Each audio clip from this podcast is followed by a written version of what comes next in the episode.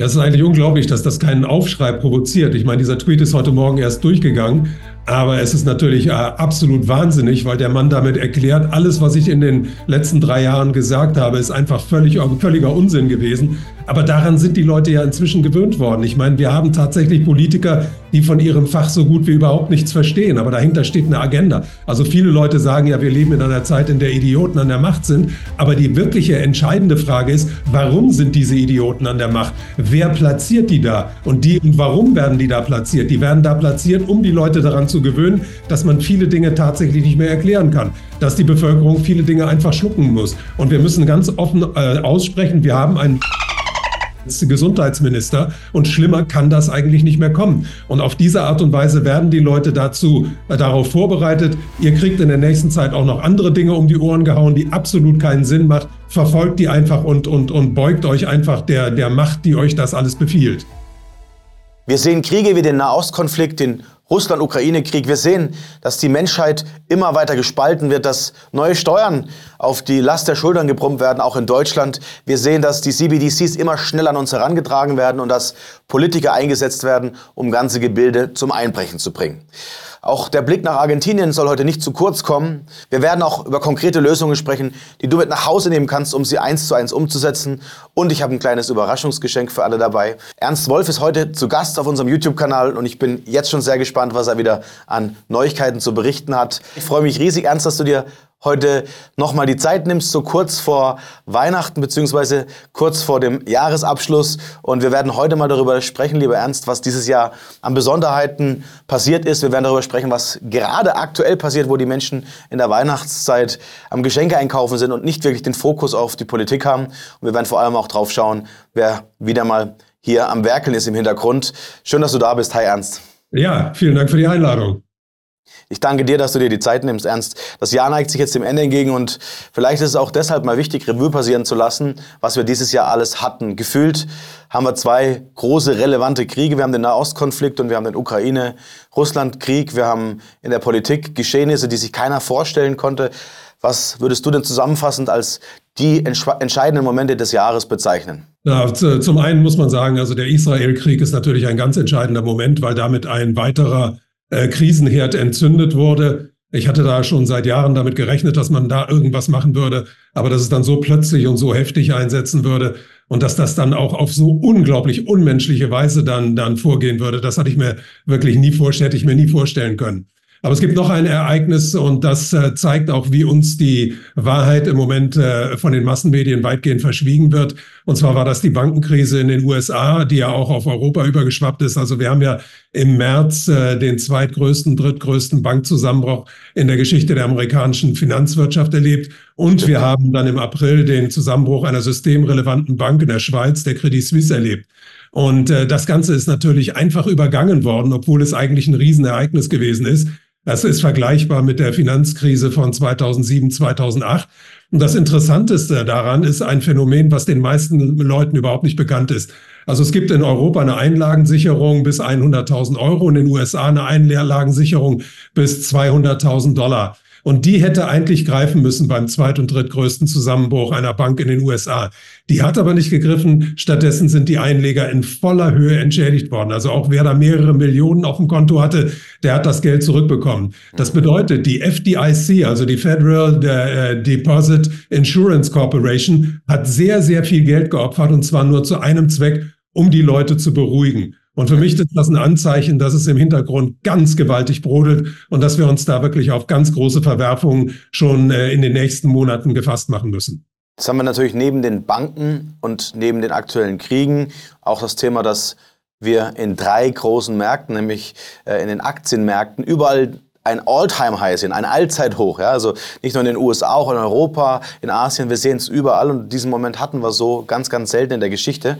Ähm, meine Frage an dich, Würdest du sagen, jetzt ist der Moment gekommen, an dem eine Kehrtwende eintritt oder werden wir auch im nächsten Jahr weitere Rallyes sehen, weil wieder Geld in die Märkte gepumpt wird? Ich habe gestern, als ich diese Information bekommen habe, ähm, dass wir äh, ja ein weiteres Allzeithoch gesehen haben, einige äh, unserer Zuschauer gesehen, die die Augen gerollt haben. Also der amerikanische Aktienindex oder die größten Aktienindizes, der deutsche und der französische, alles sind an All-Time-Highs angekommen. Wie kann denn eigentlich sowas sein in Zeiten der Krisen, wo wir gefühlt um uns herum überall Einschläge sehen und die Zinsen gestiegen sind.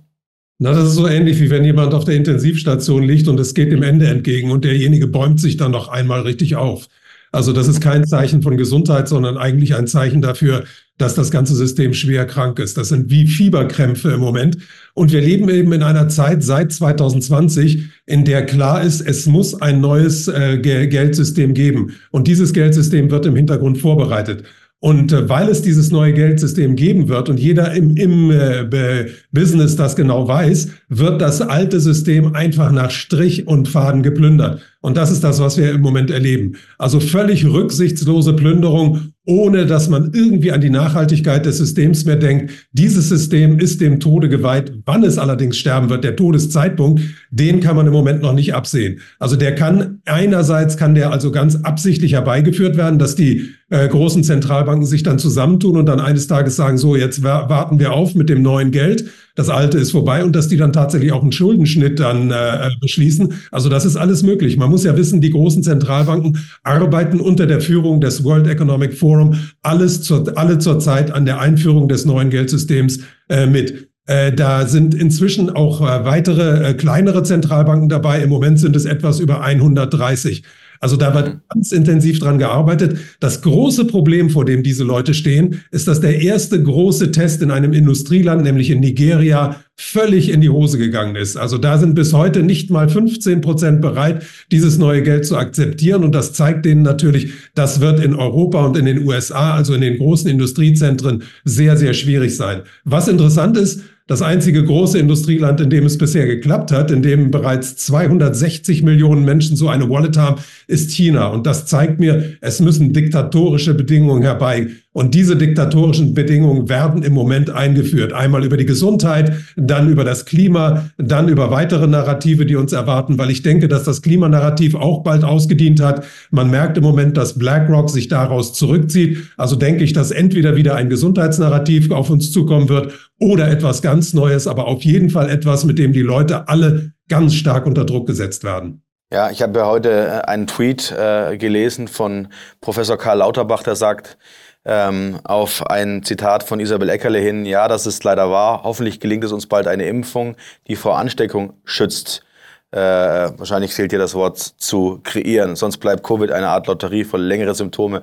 Ich finde es besonders spannend, dass uns die ganze Zeit suggeriert wurde, dass es doch genau das tut, dass es uns auch vor diesen Ansteckungen schützt. Also auch hier fällt das Kartenhaus nachträglich rückwirkend zusammen und kein ja. Mensch scheint es mehr zu interessieren. Wie kannst du dir das erklären, dass die Menschen so schnell vergessen, was hier passiert ist und was uns in dieser Zeit eigentlich allen erzählt wurde? Ja, es ist eigentlich unglaublich, dass das keinen Aufschrei provoziert. Ich meine, dieser Tweet ist heute Morgen erst durchgegangen aber es ist natürlich äh, absolut wahnsinnig, weil der Mann damit erklärt, alles, was ich in den letzten drei Jahren gesagt habe, ist einfach völlig, völliger Unsinn gewesen. Aber daran sind die Leute ja inzwischen gewöhnt worden. Ich meine, wir haben tatsächlich Politiker, die von ihrem Fach so gut wie überhaupt nichts verstehen. Aber dahinter steht eine Agenda. Also viele Leute sagen ja, wir leben in einer Zeit, in der Idioten an der Macht sind. Aber die wirkliche entscheidende Frage ist, warum sind diese Idioten an der Macht? Wer platziert die da? Und die, und warum werden die da platziert? Die werden da platziert, um die Leute daran zu gewöhnen, dass man viele Dinge tatsächlich nicht mehr erklären kann, dass die Bevölkerung viele Dinge einfach schlucken muss. Und wir müssen ganz offen äh, aussprechen, wir haben einen als Gesundheitsminister und schlimmer kann das eigentlich nicht mehr kommen. Und auf diese Art und Weise werden die Leute dazu äh, darauf vorbereitet. Ihr kriegt in der nächsten Zeit auch noch andere Dinge um die Ohren gehauen, die absolut keinen Sinn macht.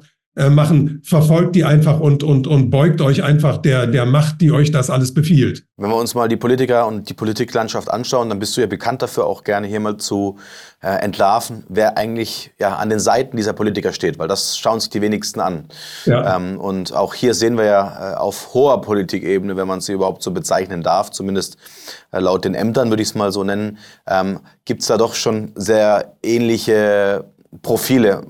Was, was, was ist dir denn hier geläufig? Wer sind denn die Berater der aktuellen Politiker? Ja, ganz wichtig sind da immer die Staatssekretäre. Und da haben wir natürlich ganz interessante Leute. Bei Herrn Scholz haben wir den Rolf Kukis, der war früher bei Goldman Sachs, der Haupt, äh, äh, Aktionär von Goldman Sachs ist niemand anders als BlackRock. Ähm, bei Herrn Habeck ist das Ganze viel direkter. Da ist es Frau Elga Bartsch, äh, die lange für JP Morgan in der City of London gearbeitet hat und dann direkt zu BlackRock gewechselt ist. Und äh, bei Frau Annalena Baerbock, unserer Außenministerin, Da haben wir als wichtigste Beraterin Jennifer Morgan. Das ist die ehemalige äh, Chefin von Greenpeace. Und wir wissen, dass Greenpeace sich inzwischen auch dieser ganzen äh, Agenda des WEF untergeordnet hat. Die ist ja auch sehr direkt mit Herrn äh, Schwab vom WEF verbunden. Also da muss man immer auf diese zweite Ebene gucken. Also es ist völlig, äh, völlig überflüssig, sich die Minister selber anzugucken. Die werden einfach ausgewählt danach, äh, wie wirksam sie bei Talkshows auftreten. Also der Herr Habeck, nehme ich an, ist so ausgewählt worden, weil er bei Frauen sehr viel Mitleid erweckt, weil er immer so hilflos wirkt. Aber wichtig ist, er selber entscheidet überhaupt nichts. Der kann, der Mann kann nichts entscheiden, weil der Mann überhaupt keine Ahnung von seinem Job hat. Der ist völlig hilflos auf seine Berater angewiesen. Und die wichtigste Beraterin ist eben eine Frau von BlackRock. Ja, zu Robert Habeck habe ich einen kleinen Videoclip, den ich auch mal einspielen möchte, in dem er uns erklärt, dass er sich wünscht, dass wir ein Land haben, in dem wir das Wasser aus der Toilette trinken können. Hier mal Film ab. Ich möchte in einer Welt leben, in der ich aus der Toilette trinken kann, ohne Ausschlag zu bekommen. Und liebe Zuschauer, das ist übrigens der Wirtschaftsminister Deutschlands, der uns auch gesagt hat, dass wir nicht pleite sind, nur kein Geld mehr haben. Das ist der Wirtschaftsminister, der das Vorwort des Buchs 1984 von George Orwell geschrieben hat. Und es ist der Wirtschaftsminister, dessen Frau ein Kinderbuch geschrieben hat, das ihr hier an dieser Stelle einmal sehen könnt, in dem uns die dystopischen Weltuntergangsszenarien vorgestellt werden. Was soll man dazu noch sagen? Also wer jetzt nicht versteht, was hier für ein Spiel läuft, dem kann man wohl nicht mehr helfen. Ja, und ernst jetzt als kleines Weihnachtsgeschenk auch für unsere Zuschauer, die heute dabei sind. Zehntausende Menschen waren in unserem letzten Webinar dabei. Und es war unglaublich. Ich habe immer noch Gänsehaut, wenn ich dran denke. Du so viele wertvolle Informationen geleakt und preisgegeben, die wir so in der Öffentlichkeit nicht teilen können. Aus diesem Grund haben wir uns überlegt, für kurze Zeit die Aufzeichnung zugänglich zu machen und zwar kostenlos. Wer sich das letzte Webinar noch einmal zu Gemüte führen möchte, klickt gerne hier drauf und schaut es euch im Nachgang an. Ich kann euch versprechen, diese Informationen werden euch auch fürs Jahr 2024 bestmöglich vorbereiten. Ernst hat dort wirklich Klartext gesprochen. Wir haben das außerhalb dieser Plattform gemacht, damit ihr wirklich auch alles ungefiltert bekommt. Aber lasst uns doch lieber, bevor wir uns über die Politik auf Bildzeitungs Ebene aufreden, äh, aufregen, lieber Ernst, über die entscheidenden ähm, Strukturen sprechen. Und zwar die Strukturen, die sich derzeit aufmachen, gerade auch im Hinblick auf Argentinien. Die Welt hat ja gefeiert. Ja, es hieß Argentinien im Umbruch. Man wird sich befreien. Man wird endlich die Zentralbanken abschaffen. Bitcoin wird äh, womöglich sogar Zahlungsmittel. Ähm, man hat darüber gesprochen, dass der US-Dollar dort eine wichtige Rolle spielen wird und dass die Inflation äh, bekämpft wird. Ich hatte dich dazu eingeladen. Ich glaube, einen Tag äh, nach dem oder am gleichen Tag sogar noch, als er gewählt wurde. Und man hat die Medien feiern sehen. Und viele haben sich tatsächlich auch auf YouTube von den Alternativmedien auf Seiten Millets geschlagen. Du warst aber einer, der gesagt hat, stopp, nein, nein, nein, der Typ ist nicht koscher als WF-Contributor und so weiter. Hier vorsichtig sein. Was ist dein Blick jetzt nach einigen Wochen, ähm, ja. wo Millet eben das Amt angetreten hat? Ja, das hat sich für mich alles bestätigt. Alles das, was ich erwartet habe. Also Argentinien ist äh, vollkommen äh, am Ende ähm, und äh, Argentinien erwartet jetzt äh, unter den bestehenden Bedingungen ganz einfach ein wahnsinniges Austeritätsprogramm. Also äh, Argentinien ist in der gleichen Lage ungefähr wie Griechenland innerhalb der Eurokrise. Und da war einfach ganz klar, dass man irgendjemanden äh, äh, damit beauftragen müsste, äh, der es dann noch schafft, irgendwie die, der in der Wahl von den äh, gerade gebeutelten armen Argentiniern gewählt zu werden. Und leider ist das Bildungsniveau in Argentinien nicht viel höher als bei uns. Und die Leute sind tatsächlich äh, reihenweise auf das reingefallen, was Herr Millet da gesagt hat.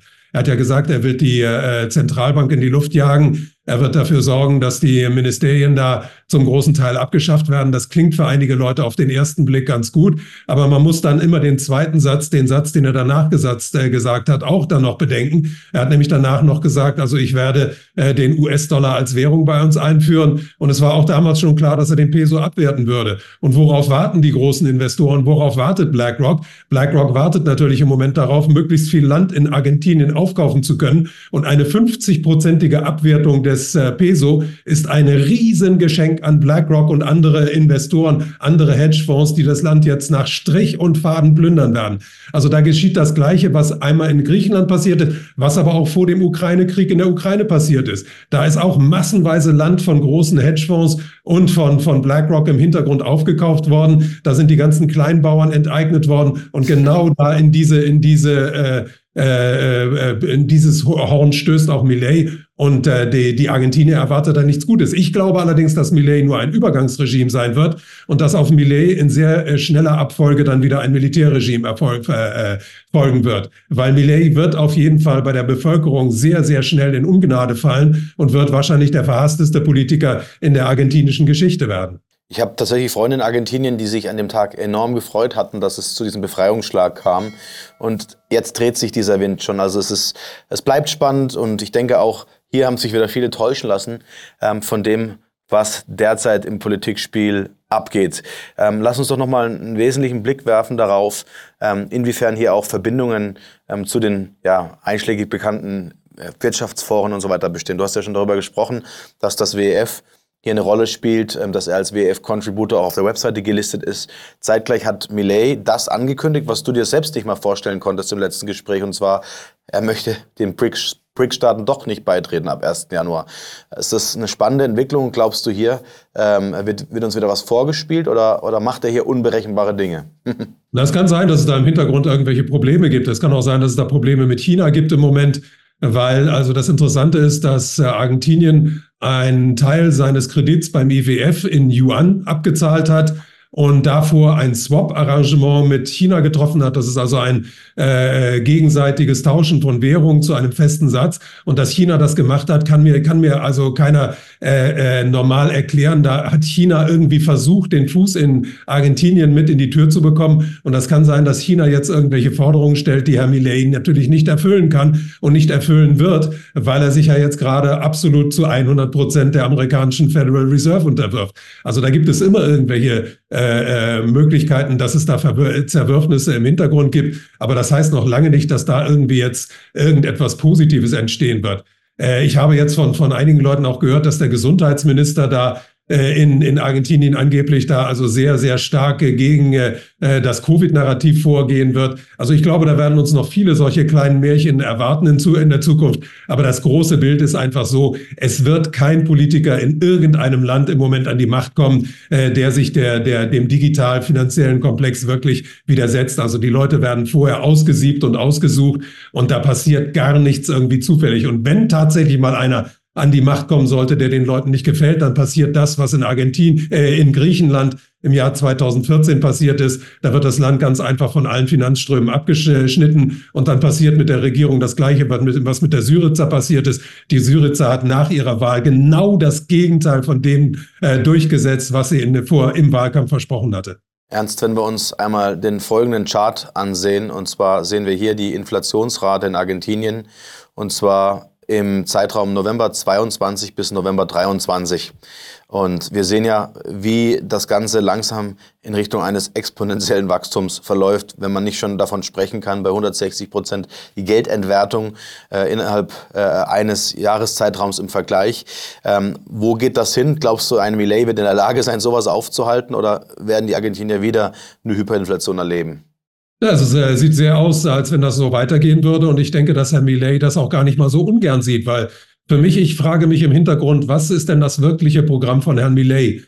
Und man muss sagen, Argentinien ist ja eines der großen Industrieländer in Südamerika. Es ist natürlich auch sehr gut möglich, dass Herr Millet jetzt vorgeschickt wurde, um in äh, Argentinien das digitale Zentralbankgeld einzuführen. Und zwar unter dem äh, äh, unter dem Vorwand, dass man dann sagt, also hier ist absolut nichts mehr zu retten. Wir werden euch aber helfen. Wir werden das universelle Grundeinkommen in Argentinien einführen. Und damit könnte es sein, dass man Herrn Millet da teilweise tatsächlich noch zu einem Retter der Armen da hochstilisiert. Also möglich ist im Moment in diesen irren Zeiten einfach alles. Ja, würde naheliegen, vor allem wenn man den US-Dollar einführen möchte in Argentinien, dann wäre das vielleicht der erste spannende Testballon für die Amerikaner dort auch ähm, mit ihrem E-Dollar oder mit dem Digitaldollar oder wie gesagt mit der CBDC dort als ersten Testballon aufzuwarten im großen Stile. Ja, es bleibt spannend. Lass uns auch noch mal einen Blick äh, weiter werfen. Du hast es vorhin gesagt, das Klimanarrativ wackelt sehr. Ähm, wir haben ja in Deutschland die Konsequenzen oder wir spüren sie ja direkt am eigenen Leib. Dank unserer aktuellen Regierung. Also ähm, während sich am COP28 in Dubai äh, jetzt irgendwie eine Atomallianz mit 22 Playern formiert, die die Atomkraft äh, oder den Atomstrom bis ins Jahr 2050 war es, meine ich, verdreifachen wollen, möchten wir die grünen Energien bis ins Jahr 2050 verdreifachen. Dann kann man eigentlich nur noch den Kopf schütteln. Ja? Und die Beraterin Annalena Baerbox kommt nach Deutschland zurück und verschweigt es einfach vor den Medien, dass hoffentlich bloß niemand mitbekommt, was hier eigentlich entschieden wurde. Geht das noch auf irgendeine Kuhhaut, dass die ganze Welt in diese Richtung läuft und wir schwimmen nur noch gegen den Strom? Also für mich fühlt es sich an, als würde man uns bewu bewusst auf die Schlachtbank tragen wollen, ja? Na, es kann schon sein, dass Deutschland da eine besondere Rolle spielt, weil Deutschland ist immerhin die größte Nation innerhalb der EU, ist im Moment entweder die dritte oder die viertgrößte äh, Industrienation der Welt, je nachdem, welchen Zahlen man da glaubt, weil Japan ja ein bisschen nach, nach hinter Deutschland zurückgerutscht sein soll. Aber natürlich ist Deutschland einer der ganz großen Player. Und äh, wenn man in Deutschland irgendetwas schafft, dann weiß man, das schafft man überall. Äh, und die Amerikaner, die äh, unser, unsere Politik ja weitgehend bestimmen, äh, die haben natürlich auch ein Interesse daran, selbst also als Sieger aus diesem ganzen Konflikt hervorzugehen. Wobei ich immer wieder äh, darauf hinweisen muss, die Amerikaner, damit meine ich nicht das Weiße Haus. Im Weißen Haus sitzt ein dementer alter Mann, der nicht weiß, wo, äh, wo oben und unten ist. Dass, äh, wenn ich von Amerika spreche, dann spreche ich von dem digital-finanziellen Komplex an der Wall Street und im Silicon Valley. Das sind die Herren der Welt im Moment. Und die wollen natürlich ihre eigene Macht behalten und die wollen die auch noch mehren. Und die brauchen dazu natürlich einige Leute, die dabei untergehen. Und die haben sich offensichtlich Deutschland als eines der Testgebiete da ausgesucht. Und Deutschland wird im Moment äh, vorgeführt. Und das bedeutet natürlich auch für viele andere kleinere Länder, sei bloß vorsichtig, wenn die mit einem Großen so umgehen können, was können die dann vielleicht noch mit uns alles tun? Also da, da, da ist eine riesige Agenda, die im Hintergrund äh, äh, durchgeboxt wird. Und äh, auf der, der, die Grundlage dieser Agenda ist ganz einfach, unser Geldsystem ist zerbrochen, es muss ein neues herbeigeführt werden. Und um das Neue einzuführen, muss man die Leute unter unglaublichen Druck setzen und ganz schwierige soziale Verhältnisse herbeiführen. Und diese sozialen schwierigen Verhältnisse, die hat man ja in Argentinien schon. Und das kann gut sein, dass Argentinien vielleicht da jetzt tatsächlich die Fackel in die Hand nehmen wird und dass Herr Millet da als erster Staatspräsident äh, der, der gesamten Welt das digitale äh, Zentralbankgeld nicht so wie in Nigeria einfach so einführt, sondern unter dem Vorwand, den Armen zu helfen, in Form von universellem Grundeinkommen einführen wird. Ja, wir haben gerade, äh, um das Thema nochmal ein bisschen in Richtung Deutschland äh, zu fokussieren, gesehen, dass die Ampelregierung jetzt doch ihren 2024er Haushalt präsentiert. Man feiert sich, als wäre es die Weltmeisterschaft und äh, die man gerade gewonnen hätte. Und ähm, es wurde jetzt schon bekannt, dass die Preisbremse ähm, ausgehebelt äh, werden soll, dass der CO2-Preis und die Lkw-Maut erhöht werden soll, dass wir eine erhöhte Plastiksteuer bekommen, dass also dennoch, äh, obwohl wir uns ja schon in einem Rekordhochsteuerland bewegen, die Steuern ja. auch weiter erhöht werden, ernst. Die Menschen befürchten jetzt, dass wir auch im nächsten Jahr wieder erhöhte Inflation sehen, nachdem die Inflation auf dem Papier vermeintlich durch die Zinsanstiege eingefangen werden konnte. Womit rechnest du denn im nächsten Jahr? Glaubst du, wir sehen wieder erhöhte Inflation? Sehen wir vielleicht auch fallende Zinsen? Ähm, das ist ja das, was die Märkte derzeit erwarten. Also fallende Zinsen sehe ich im Moment noch nicht, weil ich glaube ja, dass die Zinsen weiter erhöht werden. Deswegen, weil man die kleinen Banken unter Druck setzen will. Aber was die Inflation angeht, da werden wir natürlich in einigen Bereichen, äh, einigen Bereichen auch eine Deflation erleben, weil die Kaufkraft der Leute langsam schwindet, weil bestimmte äh, Dinge im Moment nicht mehr gemacht werden. Es werden kaum neue Häuser äh, gebaut, neue Hausprojekte in Gang gesetzt. Und das heißt natürlich, dass da das äh, Angebot größer ist als die Nachfrage. Und das bedeutet natürlich sinkende Preise in diesem Bereich.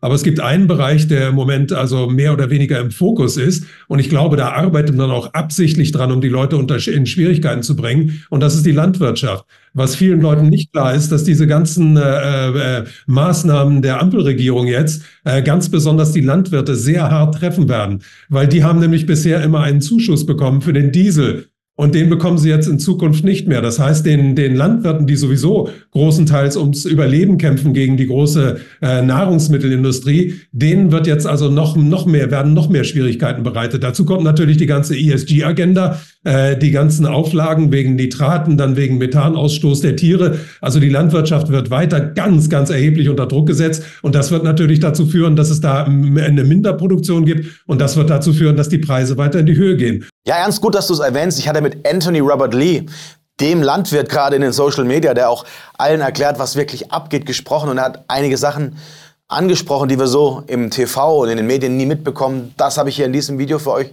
mitgebracht. Schaut auch gerne in diesem Gespräch vorbei.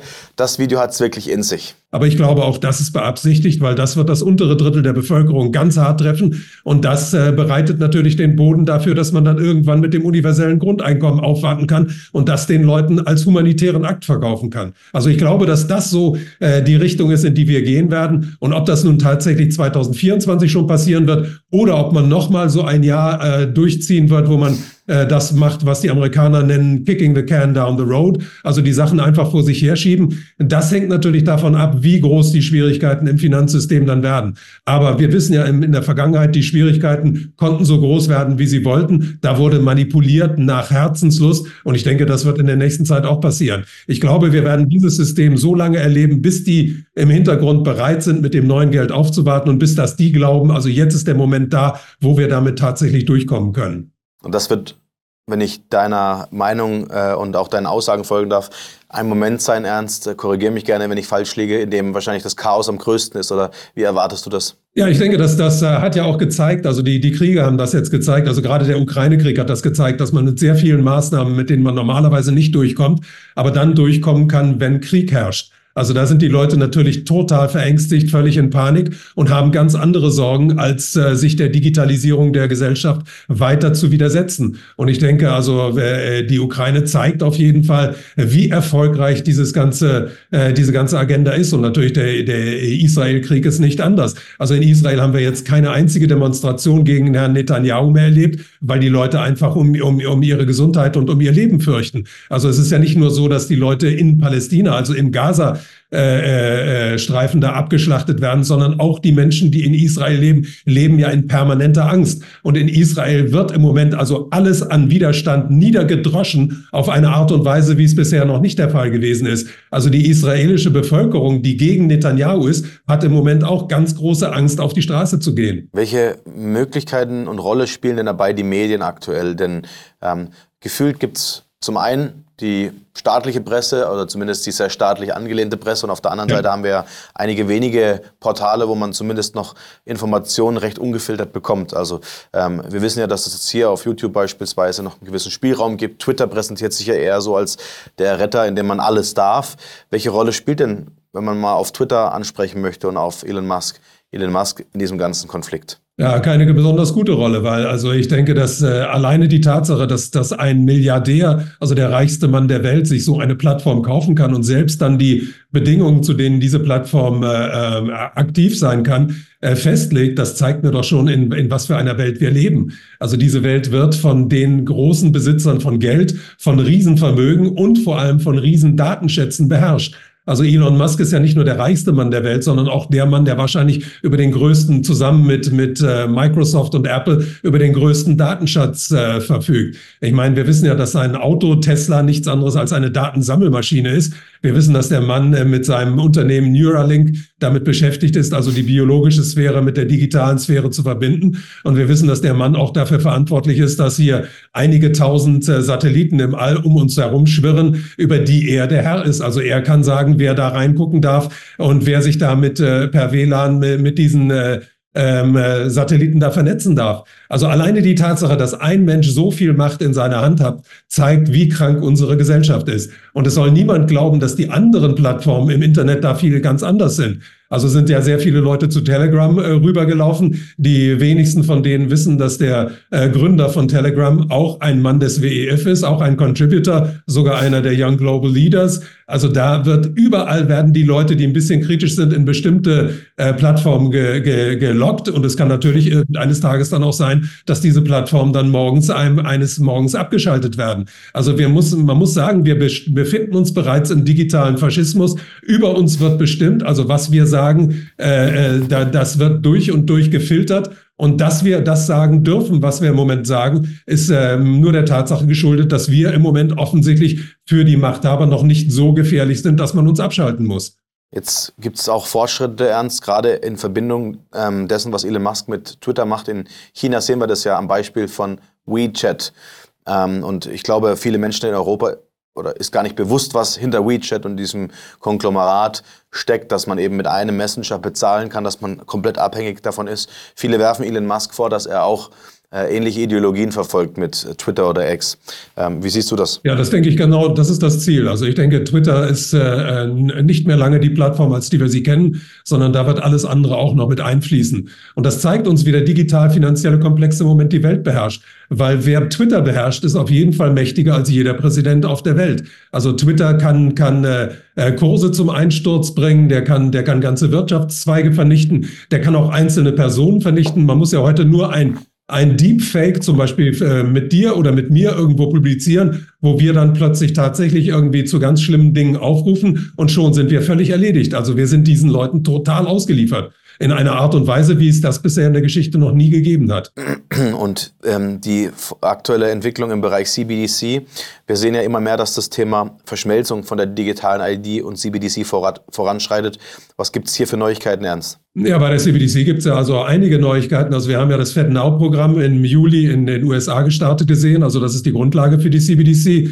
Äh, dann hat die EZB ja nicht zufällig genau dann, als in Israel der Krieg losging, be, äh, be, bekannt gegeben, dass der digitale Euro auf jeden Fall kommen wird. Also da wird im Hintergrund unglaublich gearbeitet. Aber das Interessanteste daran finde ich, dass so und so viele Leute in der Bevölkerung mit den Buchstaben CBDC bis heute nichts anfangen können. Also ich hatte bei einem meiner letzten Vorträge neulich eine Dame, die mir gesagt hat, sie wäre am Tag zuvor bei ihrem Bankberater gewesen und hätte den mal gefragt, was er denn von CBDCs halt, hält. Und der Mann hat dann gefragt, wo, was bitte CBDC habe ich noch nie gehört. Also das Interessante ist, dass die meisten Leute überhaupt nicht wissen, dass dieses System im Hintergrund vorbereitet wird. Und deswegen ist es so unglaublich wichtig, also da wirklich möglichst viele Leute zu erreichen und möglichst viele Leute davor zu warnen. Wenn wir uns mal ähm, die aktuelle Entwicklung in Europa anschauen, dann sehen wir ja schon die Einschläge und die Verwerfungen kommen näher. Wir befinden uns hier in Deutschland in einer Rezession. Die Politik tut alles, dieses Land und den Mittelstand niederzuwirtschaften. Ähm, zeitgleich sehen wir aber auch in Italien äh, Entwicklungen, dass eben immer mehr Menschen, auch immer mehr junge Menschen das Land verlassen, weil sie keine Perspektive in ihrem Land sehen. Und auch in Frankreich sehen wir, dass staatliche Eingriffe an den Sparguthaben stattfinden. Also das heißt, die wichtigen, entscheidenden, tragenden Länder Europas, auch Spanien, eine extreme Jugendarbeitslosigkeit. Ähm, hier ist also wenig Zukunftspotenzial, gerade für diejenigen, die vielleicht auch am Anfang ihres Lebens stehen. Ähm, wie wird das denn deiner Meinung nach weitergehen, auch für die Menschen, die jetzt gerade äh, sich vielleicht auch etwas aufbauen möchten im Leben, hinsichtlich dessen, dass wir ja wissen, die KI wird immer mehr Einfluss nehmen, auch im Berufsleben. Ja, also das heißt, wir haben ohnehin einen, einen geografischen Nachteil, einen Standortnachteil durch die Politik. Jetzt kommt noch die KI dazu, die man aber versucht mit, mit allen Mitteln zu regulieren, damit auch bloß keine, keine Technologie irgendwie Fortschritt hier in Europa erlebt. Ob die jetzt gut oder schlecht geheißen ist, ist erstmal dahingestellt. Ja, aber die Menschen, die sich jetzt hier in diesem, auf diesem Kontinent befinden und nach Perspektive und nach einem, nach, einem, nach einem Licht am Ende dieses Tunnels suchen, was kannst du denn diesen Menschen mitgeben? Ja, ich muss sagen, also das Erste, was man, was man sich eingestehen muss, ist, dass wir in ganz, ganz schwierigen Zeiten leben. Also es ist natürlich also eine, eine historisch einmalige Zeit, in der ein altes äh, Geldsystem äh, äh zum Abbruch äh, freigegeben ist, in dem im Hintergrund ein neues bearbeitet wird und wo gleichzeitig dann auch noch was ganz anderes passiert, nämlich dass die KI inzwischen also Dimensionen und, und äh, äh, Formen annimmt, die man sich vor äh, drei, vier Jahren nicht hätte vorstellen können. Also ich erinnere einfach an einen der Chefentwickler bei Google, der da ausgetreten ist, weil er gesagt hat, also das Ganze geht viel zu schnell und das Ganze wird langsam gefährlich. Und ich kann, äh, muss sagen, also heute äh, tritt so langsam das ein, was äh, Mary Shelley äh, im Jahre 1816 schon vorweggenommen hat, nämlich die hat damals das Buch Frankenstein geschrieben, Frankensteins Welt. Da ging es um einen Arzt, der ein künstliches Wesen schafft und dieses künstliche Wesen ist dann plötzlich intelligenter äh, und, und zu mehr Dingen fähig als dieser Arzt selber und bedroht diesen Arzt. Und genau an dieser Schwelle leben wir jetzt im Moment. Aber ich denke, wir sollten da trotzdem nicht, nicht verzweifeln, deswegen, weil diese neue Welt ist so unmenschlich und die lässt sich mit der menschlichen Natur einfach auf Dauer nicht vereinbaren. Deswegen, wir stehen vor riesigen Verwerfungen, aber wir alle äh, äh, können uns denen nicht entziehen. Und jungen Leuten würde ich ganz einfach empfehlen, sucht euch Berufe aus, wo, wo ihr wirklich was Handfestes machen kann. Ich denke, einen Tischler wird man immer brauchen, einen, einen Dachdecker wird man immer brauchen, auch wenn jetzt diese Roboter unglaublich voranschreiten. Da muss man natürlich auch vorsichtig sein. Aber äh, ich, ich weiß nicht, ob das tatsächlich dazu kommen wird, dass man die in großem Maßstab einsetzt. Das ganz Wichtige ist natürlich, man müsste im Moment bestimmte Forderungen aufstellen. Man müsste zumindest fordern, wenn auch die KI so weitergeht, dass die KI in bestimmten Bereichen einfach nicht weitergehen darf. Also es darf nicht passieren, dass die KI im Ausbildungssystem äh, übernimmt, dass die im, im, im Kindergarten oder Schulsystem übernimmt, dass die im Gesundheitssystem übernimmt und dass die in der Altenpflege übernimmt. Also wir dürfen nicht in eine Welt kommen, wo dann statt Altenpflegern irgendwelche Roboter in den Heimen rumlaufen, wo in der Kita die Kinder nicht mehr von, von Erziehern, sondern von Robotern ausgebildet wird da muss irgendwo tatsächlich Schluss sein. Und deswegen, ich finde, wir sollten uns alle für die Forderung stark machen, die KI muss in bestimmten Bereichen völlig ausgegrenzt werden. Und äh, leider haben diejenigen, die ja diesen Brandbrief geschrieben haben, sind ja, äh, das waren ja äh, Yuval, Noah Harari und das war der Chef von, äh, der ehemalige Gründer von Apple und das war auch Elon Musk. Die haben leider keine konkreten Vorschläge gemacht.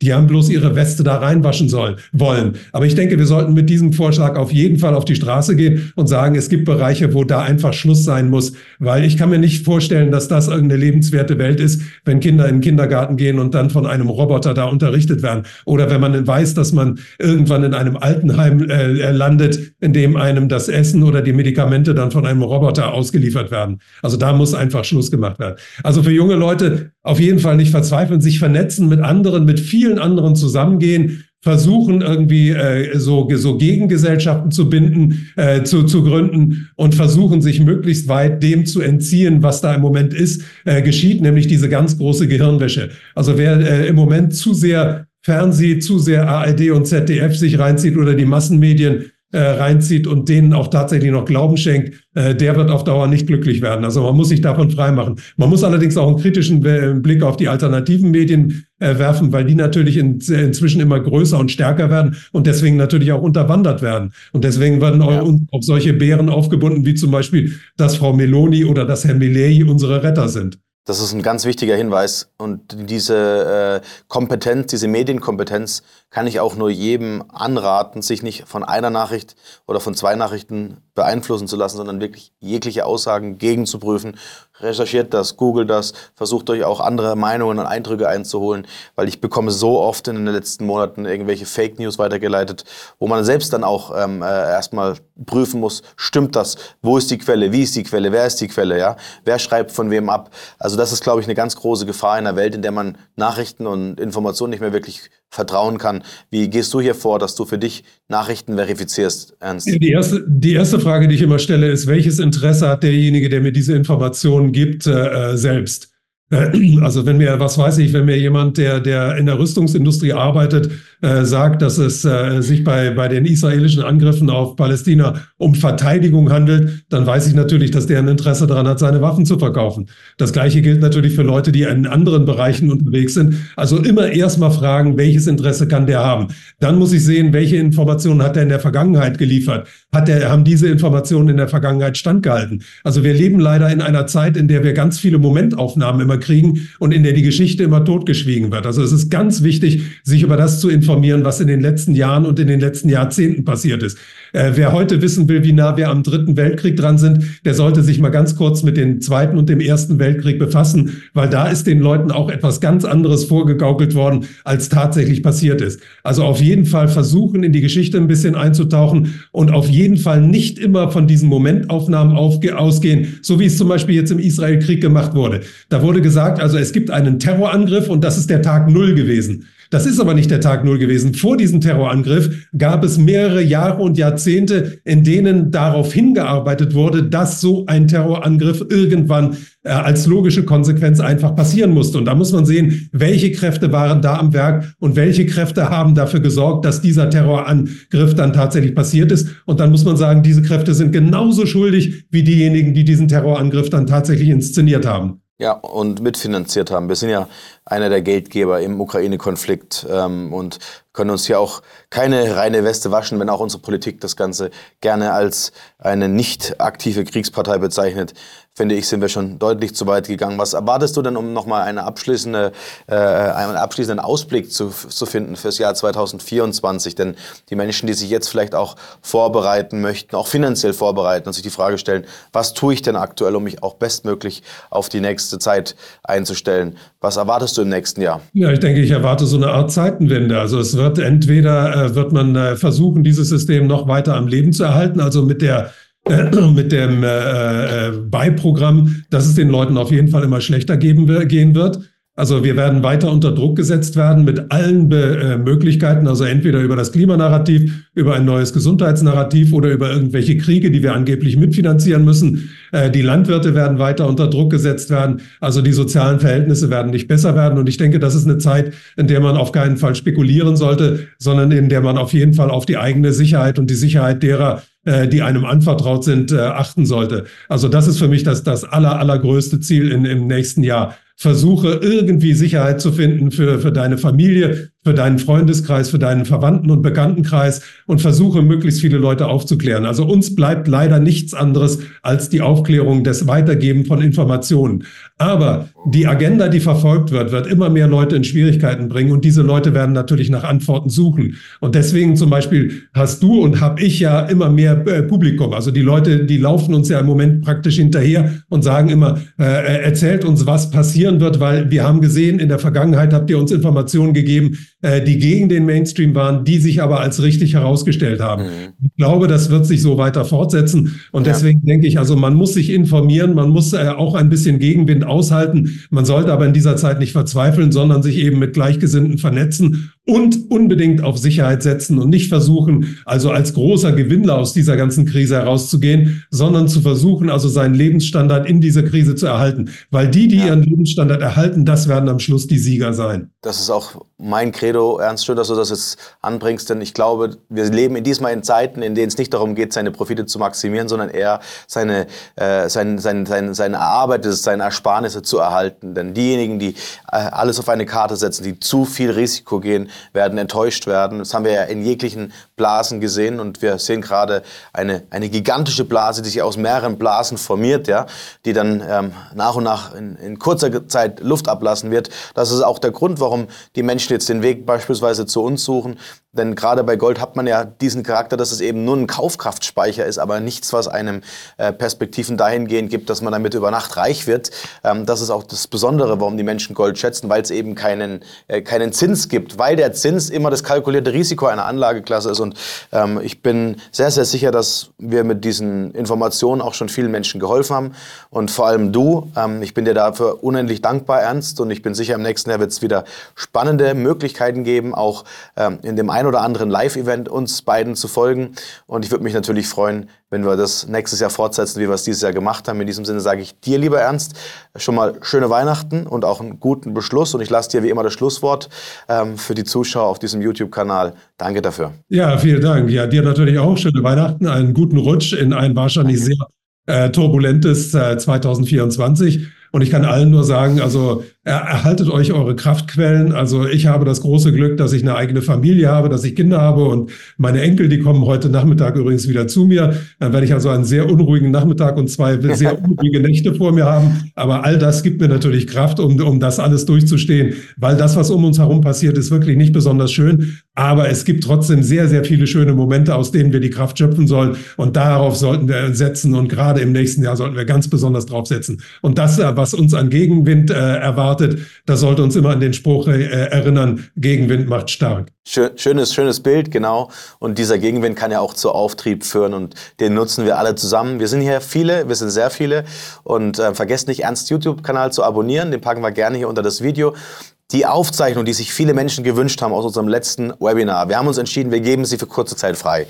Ihr könnt sie euch gerne ansehen, ihr könnt gerne vorbeischauen. Dort habt ihr wirklich unzensiert die wertvollsten Informationen auf einen Blick. Ich freue mich für all diejenigen, die diese Chance nutzen und natürlich nicht vergessen, auch unseren YouTube-Kanal zu abonnieren. Wir sehen uns also bald wieder, lieber Ernst. Mach's gut, pass auf dich auf und ich freue mich aufs nächste Jahr.